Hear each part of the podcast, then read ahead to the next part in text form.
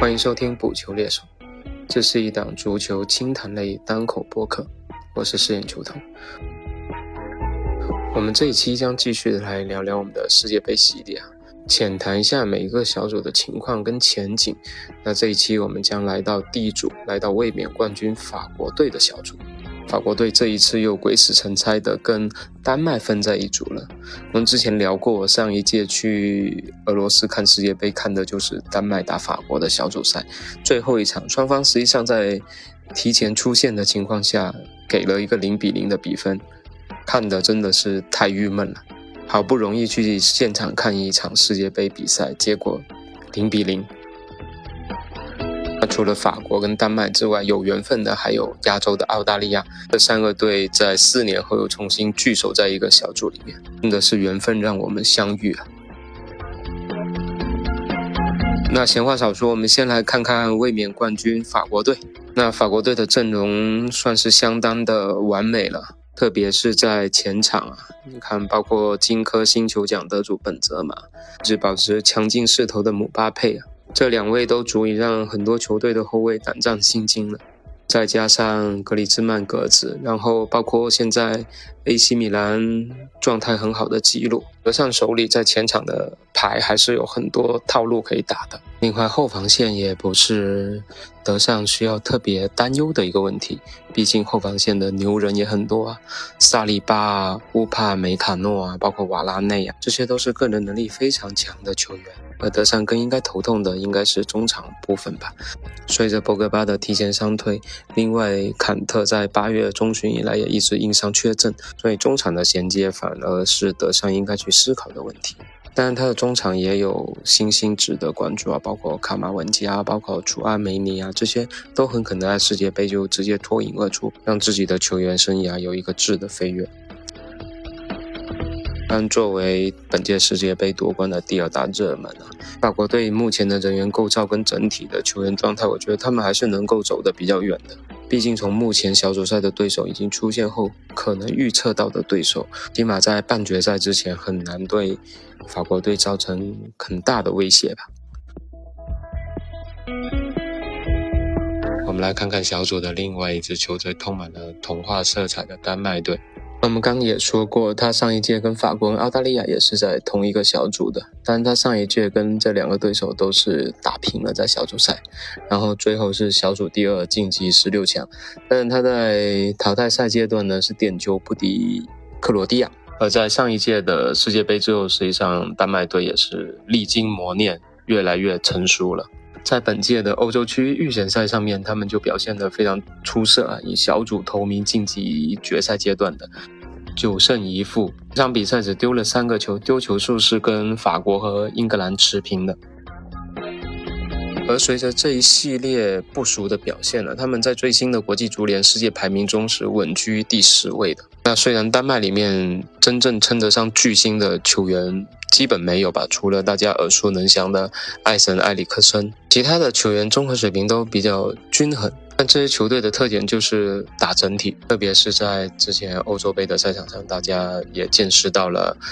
丹麦的这种团队力量、这种凝聚力的精神。对，这支丹麦队是任何一支球队都不能小视的，包括本组的。大热门法国啊，知道丹麦是在本届的欧国联小组赛里面曾经是二比一跟二比零双杀法国队啊。那欧国联的参考意义的含金量不是很足，但是也足以能看清楚这支丹麦队的综合实力啊。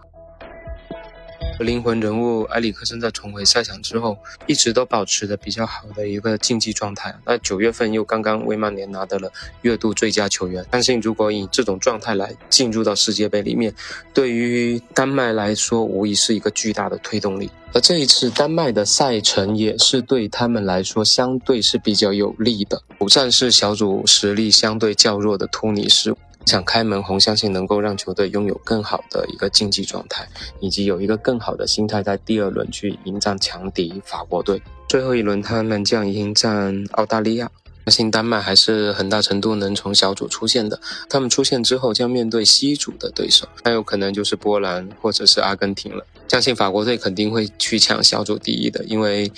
阿根廷大概率是西组的第一，为了避免提前遇到阿根廷，如果丹麦能够拿下小组第一，那就好玩了。他们很可能就去对战波兰，那一旦过了波兰之后呢，吉八强他们很大可能就会遇到英格兰，这将是二零二零年欧洲杯半决赛的一个重现了。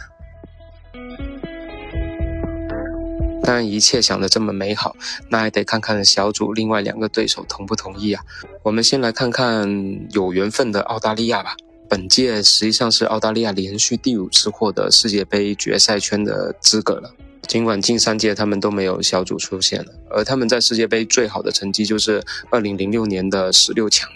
而他们在本届预选赛也是相对的磕磕绊绊了，四强赛只赢了四场。一分的优势获得第三名，后面又跟阿联酋去争夺附加赛的资格，二比一取胜，然后又跟南美的秘鲁去打附加赛，最后一次点球大战，磕磕绊绊的把他们送进了世界杯决赛圈。而小组抽签出来一看，又跟上一届差不多，只是把秘鲁换成了突尼斯，但法国跟丹麦又比四年前更加的成熟，更加的强大了。很难想象以这两支队的进攻质量，澳大利亚能够全身而退。毕竟我们看到这一届的澳大利亚，真的它整体实力还是有所下滑的，没有高产的前锋，中前场他缺少了以前卡希尔那种链接的话，他整个进攻是经常脱节的，也导致这个球队现在他进球他不会很多，但是他的防守呢也不是特别的牢固。从他们刚刚公布的二十六人大名单来看，有十七个人是首次参加这种世界杯的世界大赛，所以这支球队的经验也是相对欠缺的，很难有机会突破他们零六年十六强的那个成绩，即就是小组赛结束后就打道回府了。那另外可能同病相怜的还有非洲兄弟突尼斯。突尼斯跟澳大利亚还是比较像的，最近都是世界杯的常客，只不过他们一直都是小组赛旅游团，次杀进世界杯决赛圈，但是没有一次能从小组赛出现。但从九十年代开始啊，突尼斯在非洲算是一支相当成功的球队了。他在零四年就获过一次非洲国家杯，另外还有两次杀进半决赛，两次杀进决赛。而这支球队没有什么知名球员，大部分球员都不在欧洲效力。他们的杀手锏就是他们的防守，密集防守是这支球队最大的特点。就像他们在三月份赢得世界杯决赛圈门票一样啊，两回合一比零击败马里，凭借的就是球队自身严密的防守以及高效的反击，绝对是一比零主义的奉行者。当然，这种策略在赛会制的比赛也有一定的效果，特别是面对同组的法国、丹麦这种强队的时候，想尽一切办法去挫败法国、丹麦的进攻。打破他们的进攻体系，只是他们本届世界杯小组赛唯一的一个出路。相信如果坚持这种务实主义的打法，至少能让他们在打澳大利亚的时候，说不定能够有好的收获。那关于第一组的四支球队，我们就先聊到这里。下期我们将去到一组去看看西班牙、德国、日本这个死亡之组。感谢你的收听，我们下一期继续聊，再见。